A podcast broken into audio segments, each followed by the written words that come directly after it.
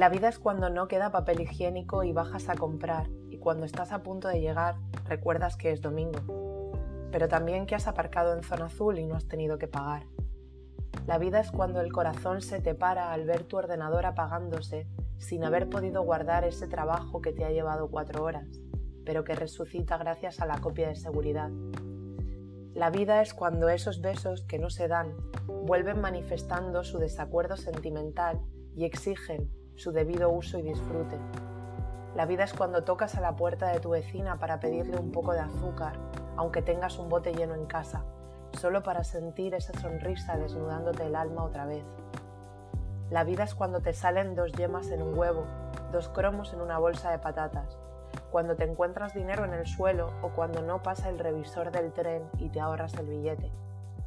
La vida es cuando no tienes huevos para desayunar no tienen las patatas que a ti tanto te gustan, pierdes el dinero por la calle o cuando huyes del revisor porque te va a poner una multa por no tener billete. La vida es cuando apruebas sin estudiar y suspendes habiendo estudiado, cuando mueren los buenos y no los malos, cuando te sientes libre aún estando encerrado.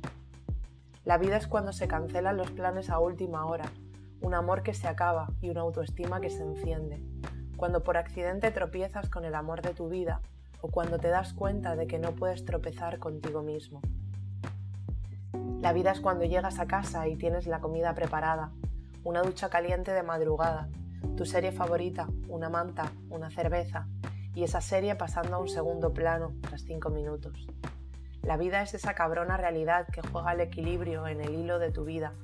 tambaleándose entre lo bueno y lo malo, lo perfecto y lo nefasto, la felicidad y la depresión, lo eterno y lo efímero, la vida es cuando te paras a pensar en la vida tumbado en la cama, pensando que la vida es lo que pasa mientras piensas en la vida y así esperar que pase menos paradójica.